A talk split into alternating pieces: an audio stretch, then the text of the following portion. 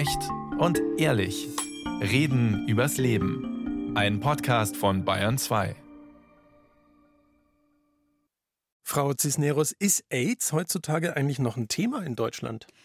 Nein, nicht mehr so wirklich. Und das sehen wir mit einem lachenden und einem weinenden Auge. Tatsächlich kommt AIDS als solches zum Glück nicht mehr sehr häufig vor. Aber auf der anderen Seite ist HIV als Thema auch sehr aus der öffentlichen Diskussion verschwunden. Und da sehen wir durchaus Effekte, die wir nicht sehen wollen. Und das werden wir gleich vertiefen, Herr Knoll. Aber vorher noch die Frage an Sie. Welt-AIDS-Tag in Deutschland, brauchen wir den überhaupt noch?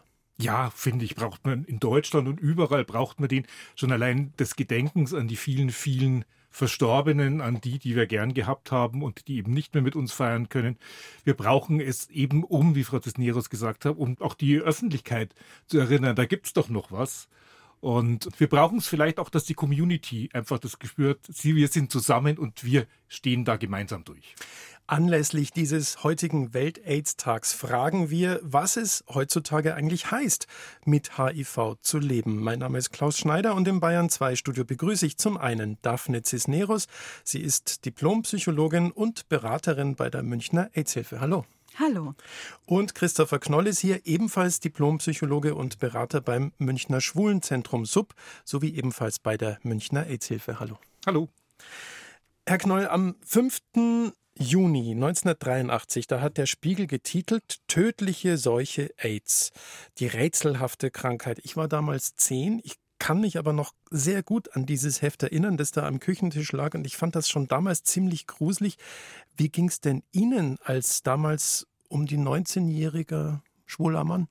Ich habe den Spiegeltitel gar nicht mitgekriegt, sondern nur im Rückblick. Der ist natürlich sehr berühmt und bekannt und vielleicht auch ein bisschen berüchtigt geworden.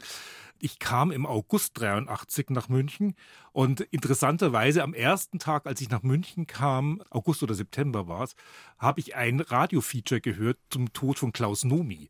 Und das war so für mich der Startschuss, wo ich eigentlich mitgekriegt, ich hatte es vielleicht vorher schon gehört, aber wirklich zum dem ersten Betroffenenbericht über HIV und AIDS gehört habe. Und das wurde ja damals auch tatsächlich als Schwulenseuche betitelt, wenn ich mich recht erinnere. Ja, sie ist Gay-Related Immune Deficiency. Ähm, interessanterweise, obwohl der Medizin natürlich schon klar sein hätte müssen, dass ein Virus zwischen Schwul und Hetero nicht wirklich unterscheiden kann. Aber das war in der Tat die erste Bezeichnung. Und es gab dann auch konkrete Auswirkungen, oder? Es gab konkrete Auswirkungen, gerade auch in Bayern natürlich. Es gab natürlich ein sehr starken Druck auf die schwule Szene. Das gab eine sehr sexualitätsfeindliche Stimmung. Das gab überhaupt, es gab die Bestrebungen, die Community zu zerschlagen. Wir hatten ja in München den Peter Gauweiler, der ja dann im Grunde genommen die schwule Szene trockenlegen wollte, fantasiert hat von Internierungsinseln, wo HIV-Positive, die vorher wohl noch tätowiert werden mussten, dann äh, verbracht werden sollten.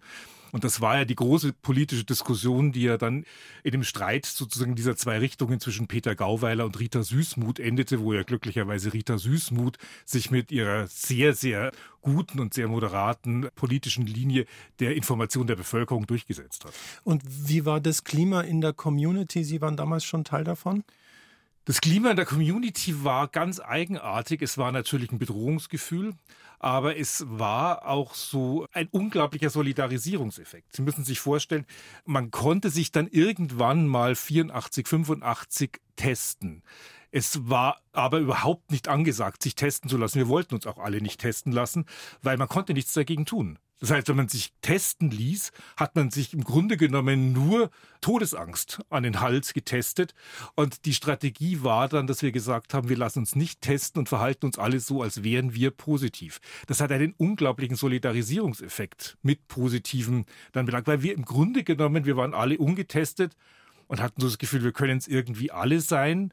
Und wir standen da einfach wirklich zusammen und standen das durch. Mhm. Und natürlich, man ist ausgegangen und man hat einfach Leute auch gesehen, die AIDS-krank waren. Das hat man den Menschen angesehen. Ja, natürlich. Mhm. Ich erinnere mich noch an einige Zeiten, wo ich dann im Ochsengarten, dann schwule Lederkneipe in München, neben jemanden saß, den ich gut kannte und dann gesehen habe, dass der Kaposhi-Sarkom im Gesicht hat. Mhm. Das heißt, das war relativ klar, der hat AIDS und es war dann auch relativ klar, der wird es nicht mehr lang machen. Das waren diese braunen Flecken. Genau, die diese Hautkrebs. Mhm. Irgendwann hat dann tatsächlich auch die Medizin bemerkt, dem humanen Immunschwächevirus dem HIV ist es wurscht, welches Geschlecht man hat und auch mit wem man schläft. Und Geschlechtsverkehr war auch nicht mehr der einzige Weg, um sich anzustecken. Stichwort Bluttransfusion oder auch Spritzen, Frau Cisneros. Es trifft Heteros genauso, es trifft auch Frauen. Was lässt sich denn heute über die Verteilung sagen? Was weiß man? Also es sind von allen Infizierten ungefähr so 15, 20 Prozent weiblich. Und das heißt, es ist eine Gruppe, die durchaus relevant ist die aber trotzdem nicht so stark im Blick der Öffentlichkeit steht. Es war eben von einfach von der Geschichte her so, dass es zunächst eben die Männer, die Sex mit Männern haben, waren, die im Blick waren. Als nächstes dann auch die Menschen, die intravenös Drogen genommen haben. Das waren einfach die, die am stärksten gefährdet waren und dass dann auch das Ganze in der Heterobevölkerung stattfindet und auch bei Frauen speziell nochmal, das war und ist bis heute eher ein unterbelichtetes Thema. 1900 Menschen in etwa haben sich im vergangenen Jahr angesteckt, sagt das RKI, das Robert Koch Institut. Aber wahrscheinlich ist mit einer Dunkelziffer zu rechnen, oder? Ja, die Dunkelziffer ist gar nicht mal so groß und vor allem wir kennen sie ziemlich gut, interessanterweise. Es gibt dann einfach Rechenmodelle, wo man einfach aus denen, die dann nicht getestet sind, aber dann sehr spät diagnostiziert krank werden. Aus der Zahl, verglichen mit der Zahl der Positiven, kann man ungefähr errechnen, dass ich sage mal Daumen mal Pi, 10 Prozent aller HIV-Positiven nicht wissen, dass sie positiv sind. Das sind in Deutschland knapp 9000. Und Leben mit HIV ist ein ganz anderes jetzt, als es, wie Sie es beschrieben haben, in den 80er Jahren waren. Das hat ganz handfeste Gründe, nämlich Medikamente beispielsweise. Also es gibt die Präexpositionsprophylaxe oder auch PrEP genannt. Das ist eine Tablette mit zwei Wirkstoffen, die man einnehmen kann wird von der Kasse übernommen. Machen das viele? Ja, das machen viele. Glücklicherweise machen das viele. Das führt auch dazu, dass in den ganzen Metropolen die HIV-Fallzahlen eher am Sinken sind überhaupt wie die Medikamente bei HIV und die PrEP ist ja ein HIV-Medikament, was halt dann Nicht-Infizierte auch nehmen können und dadurch geschützt sind, sind ja die HIV-Medikamente eine unglaubliche Erfolgsgeschichte, die ja 1996, glaube ich, losging, wo bei dem Internationalen AIDS-Kongress in Vancouver ja zum ersten Mal von dieser Dreierkombination berichtet wurde und dann klar war, wenn man eine Kombination aus drei Wirkstoffen nimmt, dann ist die Vermehrung von HIV gestoppt. Und das war sozusagen der Start der zweiten Phase von HIV und AIDS, wo das Sterben dann ein Ende hatte. Der Höhepunkt des Sterbens war ja 92 und dann sind die Medikamente ja sukzessive immer besser und immer besser geworden. Und man hat sie ja dann auch seit den 2010ern ja dann auch viel früher eingesetzt. Und je früher man die Medikamente einsetzt, desto schneller ist man dann eben auch nicht mehr infektiös. Und mittlerweile ist es halt einfach Standard, wenn man HIV-positiv ist, dass man sofort die Medikamente bekommt und dann eben auch dadurch profitieren kann, dass man in kürzester Zeit eben auch nicht mehr infektiös ist. Mhm. Und es ist eigentlich auch nicht ein Medikament, Frau Cisneros, das jetzt speziell sich an schwule Männer richtet, sondern das könnte eigentlich jeder nehmen, der das Gefühl hat, ja, weiß ich nicht. Ich bin promisk unterwegs, äh, habe Geschlechtsverkehr mit mehreren Menschen, welchen Geschlechts auch immer. Aber es ist trotzdem in der schwulen Ecke geblieben, habe ich das Gefühl. Ja, das ist im Moment so und Sie haben vollkommen recht. Genau wie das Virus unterscheidet auch die Medikation überhaupt nicht, in wessen Körper sie jetzt gerade stattfindet. Also das ist im Prinzip eigentlich wäre es besser, das so zusammenzufassen, dass sie sich eignet für alle Menschen, die viele und vielleicht auch riskante Sexualkontakte haben. Und das sind im Prinzip ja ganz verschiedene Menschen. Und es ist ein Medikament, das tatsächlich nebenwirkungsfrei ist, weitestgehend, also äh, mit wenigen Ausnahmen. Also eigentlich ein erstaunliches Ding. Trotzdem gibt es ja nach wie vor, wie wir gehört haben, Menschen, die sich mit HIV infizieren.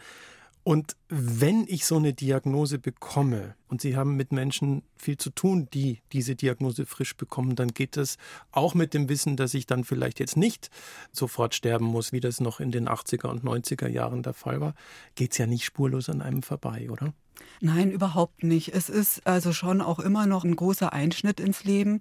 Und auch wenn tatsächlich diese Information, dass das heute auch gut behandelt werden kann, vorliegt, was nicht unbedingt immer der Fall ist, bleibt ja auch trotzdem so eine Angst bestehen. Also Angst ist ja nicht immer etwas, was nur durch den Kopf gesteuert ist. Und natürlich haben Menschen trotzdem erstmal so eine Angst, was macht es mit meiner Gesundheit, was macht es mit meiner Lebenserwartung, werde ich krank, werde ich irgendwann eine Behinderung haben und so weiter.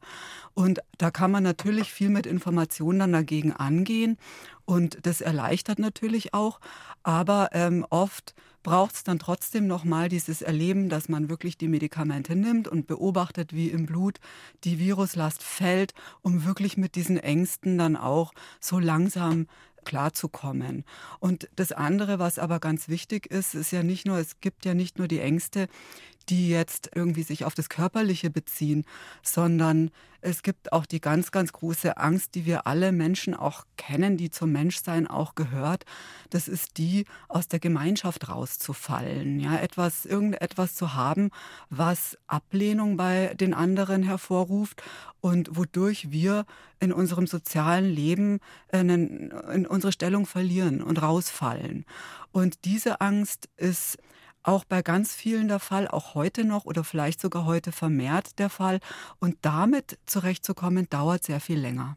Und es ist auch keine unbegründete Angst, oder, Herr Knoll? Nein, überhaupt nicht. Ich meine, es begann mehr oder weniger alles mit dem, was Sie schon zitiert haben, zum Beispiel mit diesem Spiegeltitel. Es begann einfach mit diesen Bildern, mit diesen Bildern von Tod, von Pest, von Ausgrenzung, die früher vielleicht irgendwie verstehbarer waren, als HIV und AIDS wirklich eine tödliche Erkrankung war. Aber diese Bilder haben sich festgesetzt. Und jetzt muss man halt nicht mit der Krankheit selber nur klarkommen, die in der Tat medizinisch sehr gut behandelt ist. Ich sage immer, also HIV spielt in der gleichen Liga wie Bluthochdruck, eine potenziell tödliche Erkrankung, die medikamentös sehr gut kontrollierbar ist, sondern man muss damit leben, dass man ein Etikett an sich haften hat, was natürlich Reaktionen bei dem Gegenüber auslöst.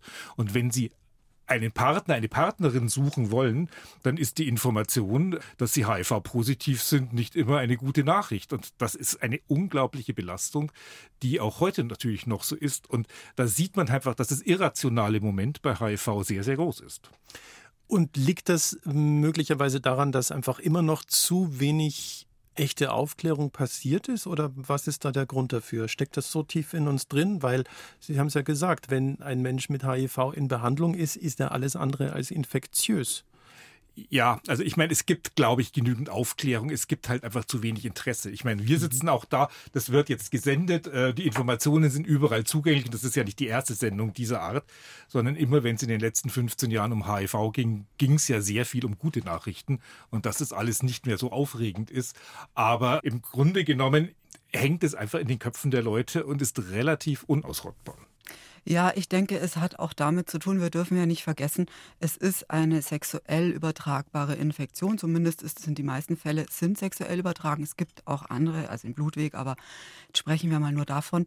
Und das ist natürlich ein Virus, das aus der Schmuddelecke kommt. Ja, das ist eben jetzt, wenn du, Christopher, den Vergleich mit dem Bluthochdruck wählst, das ist was ganz Unschuldiges, was jeder Mensch hat. Aber HIV ist einfach ganz eng assoziiert mit Sex und dann eventuell sogar noch mit hu, schmutzigem Sex. Und das ist ein ganz großer Teil, der zu dieser Stigmatisierung auch ähm, beiträgt. Oder auch sowas wie einem Seitensprung, der vielleicht nicht kommuniziert wurde. Solche Geschichten schwingen auch mit. Oder Gedanken. Es ist ja doch immer noch ein relativ schwules Thema, würde ich jetzt mal behaupten. Wenn sich jetzt ein Mann vorstellt, der plötzlich die Diagnose hat und eigentlich hetero ist, was denken sich da die Leute?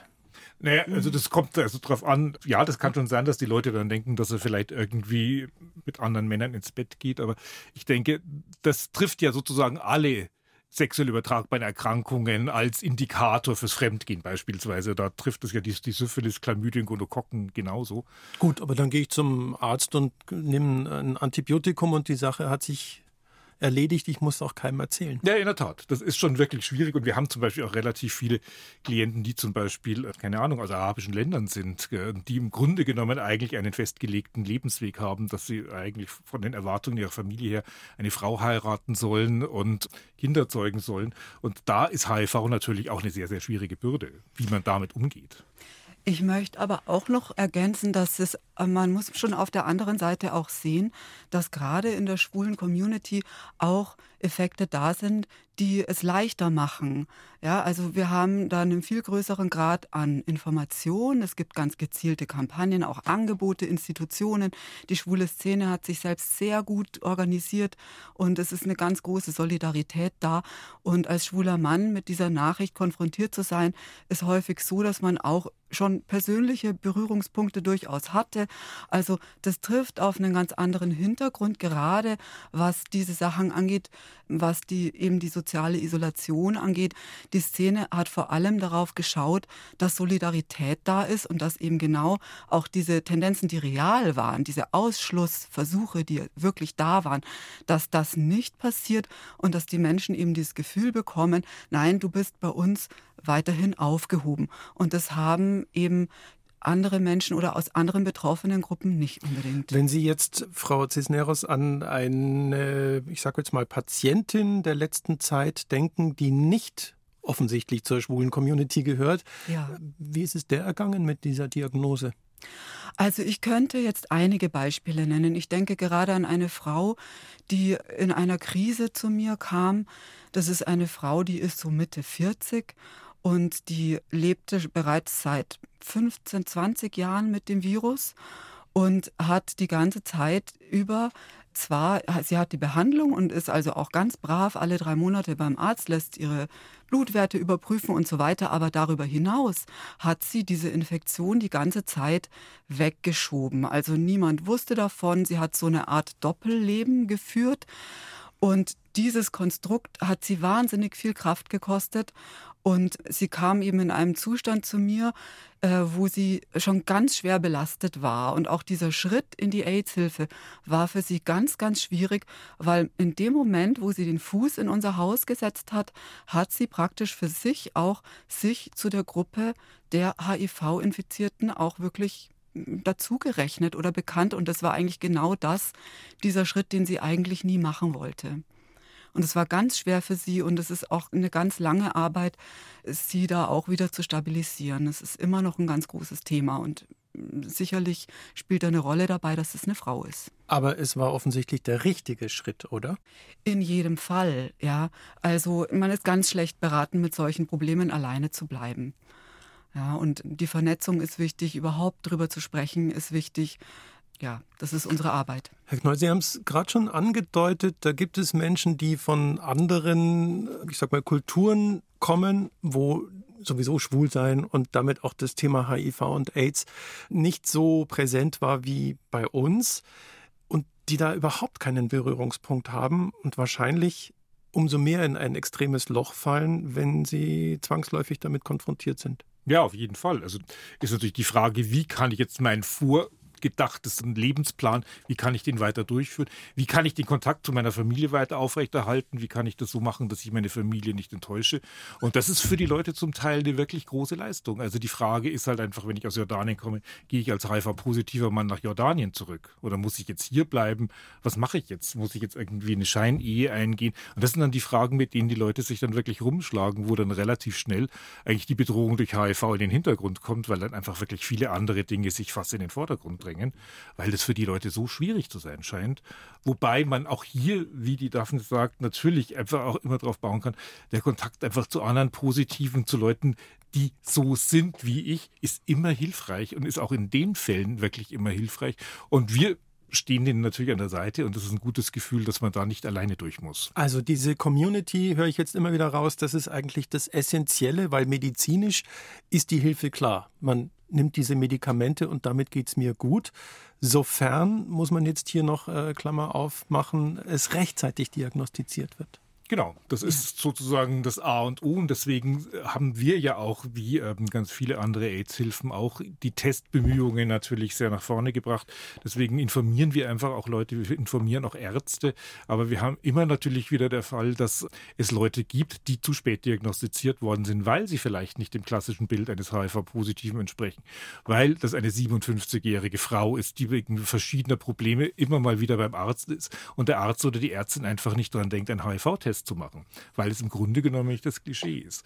Und da gibt es in der Tat Leute, die dann wirklich zu spät zur Behandlung kommen und dann einfach auch das Vollbild AIDS entwickeln. Ja, und AIDS gibt es noch, müsste es vielleicht nicht mehr, aber da gibt es das halt einfach noch und es gibt eben dann auch die Leute, die noch sterben.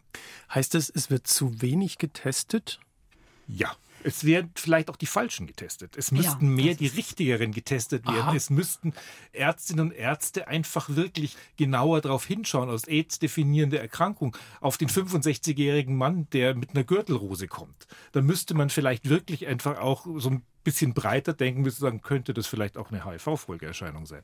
Und das wäre sehr hilfreich. Und wir wissen, dass Leute, die zu spät diagnostiziert sind, im Schnitt drei Arztbesuche hatten wegen AIDS-definierender Erkrankungen, wo die Ärzte eben nicht an HIV gedacht haben. Sie haben gerade genickt, dass ja. die Falschen getestet würden. Wie kann man denn die Falschen testen? also das heißt eben, dass die Leute, die viele Risiken haben, nicht immer unbedingt so viel Aufmerksamkeit dafür haben, und auch nicht unbedingt zum Testen gehen. Also wir erleben es auch, wir, wir testen ja an der AIDS-Hilfe, wir haben ein sehr gut besuchtes Testangebot und meine Erfahrung ist dort, dass immer wieder auch Leute kommen, die sowieso sehr gut auf ihre Gesundheit achten, die auch sowieso sehr viel Safer Sex machen, also wo das Risiko vielleicht gar nicht so hoch ist. Und die Frage ist eben, wie erreicht man tatsächlich auch andere? Wie erreicht man sie denn? Information, Information, Information durch dieses Interview, durch alles Mögliche. Und es ist ja nicht nur ein Erreichen, es ist ja auch ein Ermutigen. Es ist vielleicht da auch wirklich dann auch, dass dann jemand sagt, und deswegen habe ich ja nicht ohne Grund die Ärztinnenschaft also ausgewählt, weil man muss vielleicht den Leuten klar machen, das könnte dich wirklich betreffen. Also das muss idealerweise so ein Eins zu eins Kontakt sein. Ich glaube, so ein allgemeiner Kontakt für über allgemeine Informationen erreicht die Leute vielleicht nicht, weil die sich nicht zu dieser Gruppe zählen oder weil sie wirklich aus Angst, sie könnten positiv sein, das wirklich ausblenden und dann sagen, ich möchte es gar nicht wissen. Wenn ich es wüsste, dann wäre mein Leben zu Ende. Und wie könnte man die Frauen speziell zum Beispiel erreichen? Also es, ich kann auch nur sagen Öffentlichkeit, aber mhm. es ist ja auch nicht nur das Wissen, es geht eben auch darum, auch die Angst zu nehmen, dass was wäre denn wenn. Ich mhm. habe gerade letzte Woche einen wirklich sehr, sehr beeindruckenden äh, Fall gehabt. Da kam eine Frau ohne Termin zu uns, die war schon Anfang 70. Und also so, wenn ich jetzt sage, eine Dame, was Sie sich darunter vorstellen, so war die. Also wirklich eine ältere Dame. Und die kam mit der Frage, dass sie jetzt einen Eingriff machen lassen muss, einen medizinischen Eingriff in einer Klinik. Und da hat sie, wie man das halt so bekommt, so eine Selbstauskunft ausfüllen müssen über Vorerkrankungen, Medikamente und so weiter. Und da war eben auch die Frage, ob sie mit HIV infiziert ist. Und da wurde sie konfrontiert mit einem Wissen, das sie bis dahin verdrängt hat, nämlich, dass sie irgendwann in der Vergangenheit glaubte, ein HIV-positives Ergebnis mal bekommen zu haben. Sie konnte sich an die Details nicht erinnern und aber nach alledem, was sie erzählt hat, musste auch ich davon ausgehen, auch insbesondere mit den Krankheiten, mit denen sie kam, dass das wahrscheinlich der Fall war. Ich habe sie dann getestet und zum Glück war sie nicht HIV infiziert. Aber man muss sich das mal vorstellen, dass diese Frau über Jahre diese Falschinformation, wo auch immer die jetzt herkam, so verdrängt hat, dass sie auch, also ich habe auch einen Ehering an ihrem Finger gesehen, dass sie also sowohl die Risiken in Kauf genommen hat, die sie selber hatte, als auch vielleicht äh, ihren Mann infiziert zu haben. Und letztendlich ihr Problem war, weswegen sie dann doch Hilfe gesucht hat, war auch nicht, ich, ich brauche jetzt was, weil ich bin krank, sondern jetzt mache ich eventuell eine Falschangabe, kann man mir da rechtlich irgendwas anhaben? Das war ihre Frage. Mhm. Ja, und ich finde, dieser Fall zeigt eben so gut, was, also es ist sicher ein Extremfall, aber er zeigt im Prinzip auf, was da alles eine Rolle spielen kann. Dass Menschen eben solche Angst haben, vor allem was damit einhergehen könnte, wenn sie positiv wären, dass sie lieber den Kopf in den Sand stecken. Mhm. Wir haben schon gehört, die Dramatik ist nicht mehr ganz so da, weil die Menschen nicht mehr an AIDS sterben müssen. Ist das vielleicht so gesehen ein Problem, dass die Dramatik fehlt und die Menschen sich damit gar nicht mehr so auseinandersetzen müssen? Oder sollten wir froh sein, dass es so ist, wie es ist? Wir sind natürlich froh, dass es so ist, wie es ist. Und ich möchte die Dramatik überhaupt nicht mehr zurückhaben.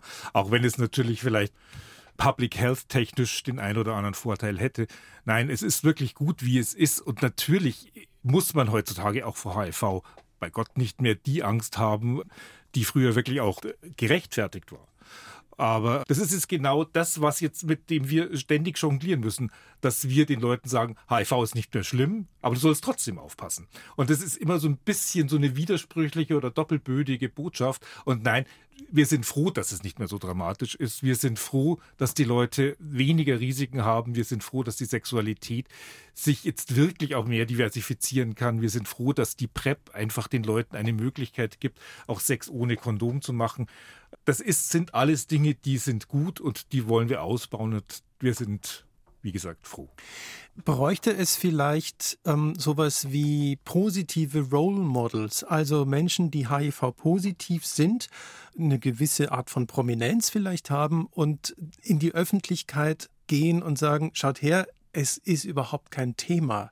Also um da so ein bisschen diese Angst davor auch zu nehmen, fehlt sowas? Oder sagen Sie als Beratende nach wie vor, halte ich lieber mal zurück und erzähle es niemandem? Wie ist da die Strategie? Also, dass jemand sich raustraut und sich zeigt, das ist der Idealfall. Ja, und natürlich können wir nie genug haben von solchen Leuten, die sich hinstellen und sagen, schaut mal, so ist es. Also das wünschen wir uns natürlich sehr. Trotzdem würde ich im Einzelfall natürlich äh, immer die Grenzen der betroffenen Person in den Vordergrund stellen. Das ist wirklich eine Entscheidung, die sehr weitreichend ist. Und da muss jede Person für sich gucken, was kann ich da. Aber trotzdem grundsätzlich ist es wünschenswert, zu allgemein gesprochen, dass es Rollenmodelle gibt.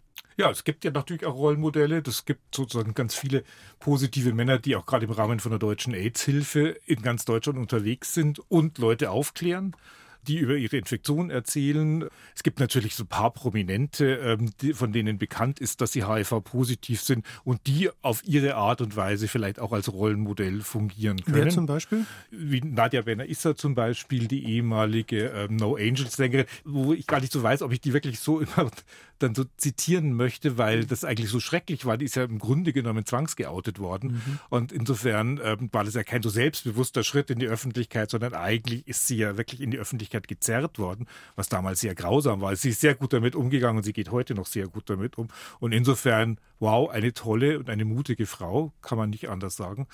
Und es gibt einzelne Leute, die dann im Grunde genommen ihre, im Rahmen ihrer künstlerischen und sonstigen Tätigkeiten dann unter anderem eben auch einfließen lassen, dass sie positiv sind. Ob die dann wirklich als Rollenmodelle für HIV taugen, ist eine andere Frage. Aber natürlich, also jede Form von Öffentlichkeit, von positiv gelebter Öffentlichkeit, von zeigen, HIV ist einfach anders, als ihr euch vorstellt, ist sehr hilfreich. Tut sich eigentlich die AIDS-Hilfe einen Gefallen damit, wenn sie sich noch AIDS-Hilfe nennt und nicht sich vielleicht umtauft in HIV-Hilfe? Ach, das ist eine lange alte Diskussion. Tatsächlich? Ähm, ja, ja, ja, ja. Das ist ähm, gut gedacht, aber sie ja. war jetzt leider nicht der Erste, der auf diese tolle Idee kam. Sondern mit, also mit der Diskussion geht AIDS-Hilfe schon seit zehn Jahren schwanger. Und es gibt in der Tat auch die ersten AIDS-Hilfen, die sich zum Beispiel in Zentren für sexuelle Gesundheit umbenannt haben. Mhm. Wir diskutieren das für uns auch, ob das jetzt wirklich für uns passend ist, äh, ist die Frage. Es hat natürlich, wie der VDK auch irgendwie heute immer noch VDK heißt, ohne das jetzt vielleicht äh, mittlerweile auszusprechen, hat es bei uns ja natürlich auch den Grund von dem historischen Stolz. Das ist ja, wir feiern ja jetzt äh, nächstes Jahr 40 Jahre Münchner AIDS-Hilfe. Wir sind die erste regionale AIDS-Hilfe in Deutschland gewesen. Und natürlich ist es auch ein Stolz, dass wir diese Zeiten wirklich überstanden haben, dass wir da durchgehalten haben, dass wir 40 Jahre lang den Leuten eine Unterstützung geben konnten. Und das große Thema war eben AIDS. Und ich denke, da ist sehr viel, wo wir einfach auch stolz sein können und stolz sein wollen. Und insofern, auch wenn Sie sicherlich inhaltlich völlig recht haben, fällt uns das vielleicht gar nicht so leicht, von diesem AIDS-Hilfe äh, Abschied zu nehmen. Abschließende Worte, trotzdem noch eine letzte Runde. Was würden Sie sich wünschen? Ja, Sie haben vorhin angesprochen, dass es ja heute auch nicht mehr so das Sterben im Vordergrund steht und das eben natürlich, wie Christopher sagt, das haben wir auch, äh, das begrüßen wir natürlich sehr, darüber freuen wir uns. Ich sehe es eher, dass es eben eher für die Medienlandschaft eher schwierig ist, weil es gibt halt nicht mehr so die Story her. Und ich würde mir wünschen, dass trotzdem noch ausführlich und differenziert berichtet wird darüber, auch wenn es nicht mehr die herzzerreißenden Sterbegeschichten sind. Also so gesehen alles richtig gemacht jetzt heute und hier. Ja. Ja, es ist vieles richtig gemacht worden. Ich wünsche mir natürlich auch, dass die medizinischen Fortschritte weitergehen. Es ist immer noch so ein bisschen Luft nach oben. Es sind auch hoffnungsvolle medizinische Neuigkeiten am Horizont. Wir schauen mal, was sich ergibt. Nächstes Jahr hat ja München die große internationale AIDS-Konferenz, was eine große Ehre für die Stadt ist. Da kommen 15.000 Wissenschaftlerinnen und Wissenschaftler und diskutieren eben alles, was im Bereich HIV Neues ist. Und ja, sind wir mal gespannt. Vielleicht haben die ja irgendwas in der Tasche, was uns wirklich hilft. Daphne Cisneros und Christopher Knoll, vielen, vielen Dank für dieses Gespräch. Danke Ihnen und gern geschehen. Dankeschön.